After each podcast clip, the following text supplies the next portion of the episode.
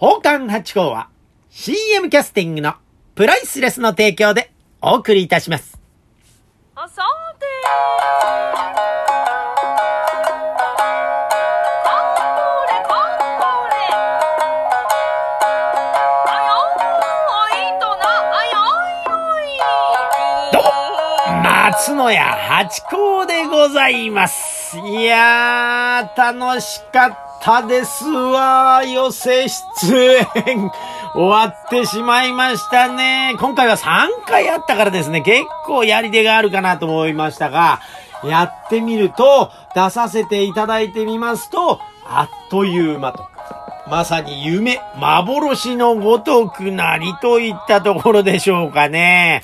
ね、今年の3月の23日に初めて講座にね、上がらせていただきまして、まあ、そこから少し空いて、まあ、3ヶ月後の今月、6月の15、16と池袋演芸場さん、そして20日に新宿末広亭さんに上がらせていただいたということでね、いや、今回は初めての場所、初めての、えー曜日ということで非常にこう楽しみが多かった回でありました。まあ、池袋演芸場さんでのね、ことは、えー前回ででしたか、前々回でしたか？にちょっとお話しさせていただきましたが、あそこはね、あの、会場の大きさが程が良いんですよね。お客様との距離感がとっても良くてですね、いやー、楽しい劇場でしたね。で、またね、あのトントンと階段とかエレベーター降りてくると、まあ、ロビーに、えー、なるんですが、そのロビーが私たち色物、ね、えー、手品師さんとか、えーまあ私たち宝冠とか講談師さんとかみんな、あのそこで待つんですよ、ロビーのベンチで。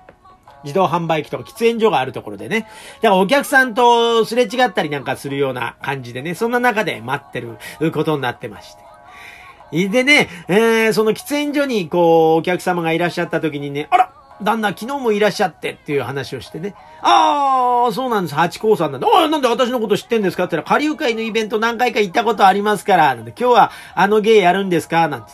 いやいやいや、じゃあ今日はあのね、お姉さんにそれ伝えてないんで、今日はそれちょっとできないんですけど、うん、またちょっと同じことやっちゃいますけど、いいんです、いいんです、いいんです。またあの、同じネタでも楽しませていただきますなんて、そういう会話があってね。いやー、戦い劇場だなと思ってね。いやー、池袋演芸場さんすごく好きな劇場になりました。劇場って言っていいのかな？寄席になりましたということですかね。うーん、好きですね、あそこは。えー、で、またね、あそこで栄太郎師匠にお会いしてというところで。で、これね、またね、栄太郎師匠と龍尺師匠の熱血暇つぶしトークっていうのが、ラジオトークさんであります。で、こんなとこで出会いだったかな。えー、そんなんで、あのーお話ししてくださってんですよ。ええ そこ、ぜひあの、そっちの方も聞いていただけると、まあ、そっちから来てくださった方が多いのかな逆にね。ええ なので、あの、お話いただいてますんで、ちょっとお聞きいただければと思ったりなんかします。私もね、全然気づかなかったんですけど、まあ、白山先生はね、えー、前から好きで追いかけてたもんで、私もね。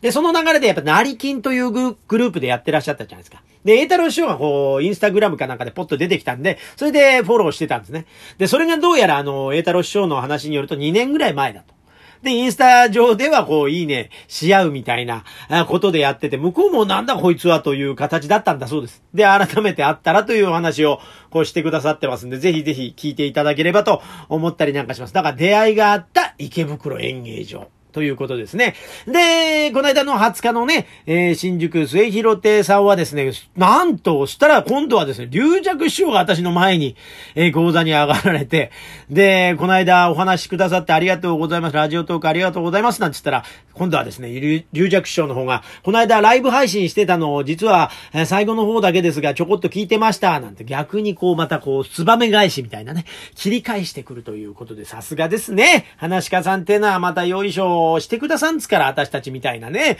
奉還にもね、ありがたいですよ。で、また近々また真打ちになられますでしょう。ね、龍尺師匠もすごいですよ。だから、もう人気者が今どんどんどんどん、あの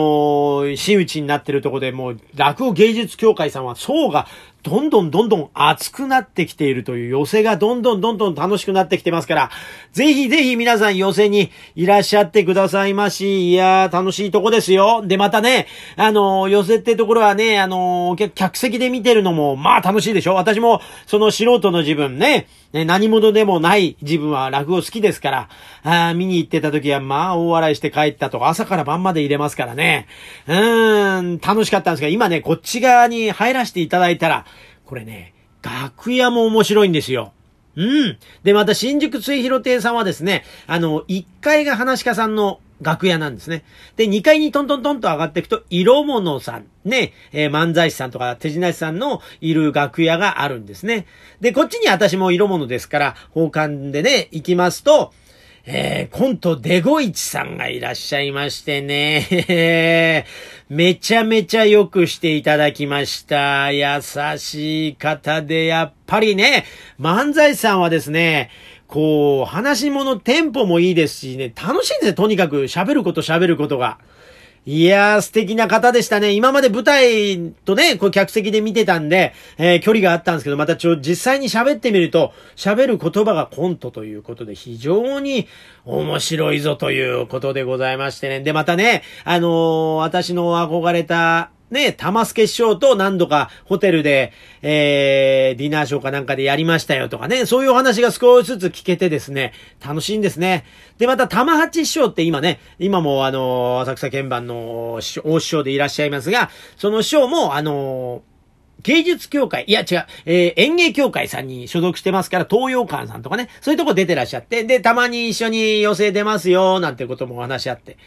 じゃあ、あんた、八甲さんっての？八甲さんもじゃあ、あのー、三味線とか弾くの？なんて言われて。でも、違うんですよ。私は、あの、音楽は、まあまあ、あの、勉強はしてるんですが、あの、お客様の前に、あの、聞いていただけるほどの腕前はなくてって話で。で、玉八師匠は、柳家市長師匠という、まあ、音楽師の師匠がいるんですね。この師匠のお弟子さんで、そっから太鼓持ちになられた方なんでね。えー、だからそういうことなんですよ。あ、そうですか。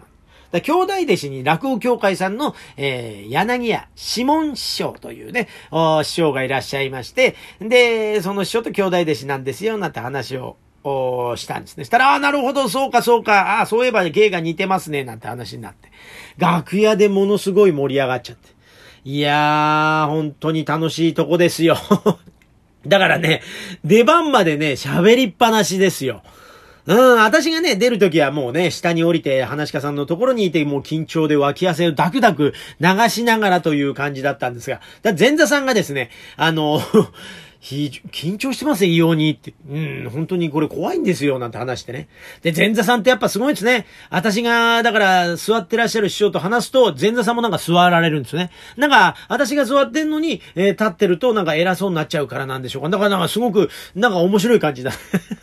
私が立つと立って、座ると座ってみたいな、なんかね、えー、なんかすごい仕組みになってるなということも面白い。いろんなね、やっぱ下流会と違うしきたりでいろんな面白いことがあって、これからもね、まあ喋れれる範囲は裏情報というかね、そういう話もさせていただければと思ったりなんかいたします。でね、今月はだから3回出させていただいたんですが、えっ、ー、と、来月も実は1個決まってましてね、えー、来月の後半、また予選に出させていただけることになると思いますんで、ぜひぜひお楽しみにしてくださいまし。というところで、この辺でありがとうございました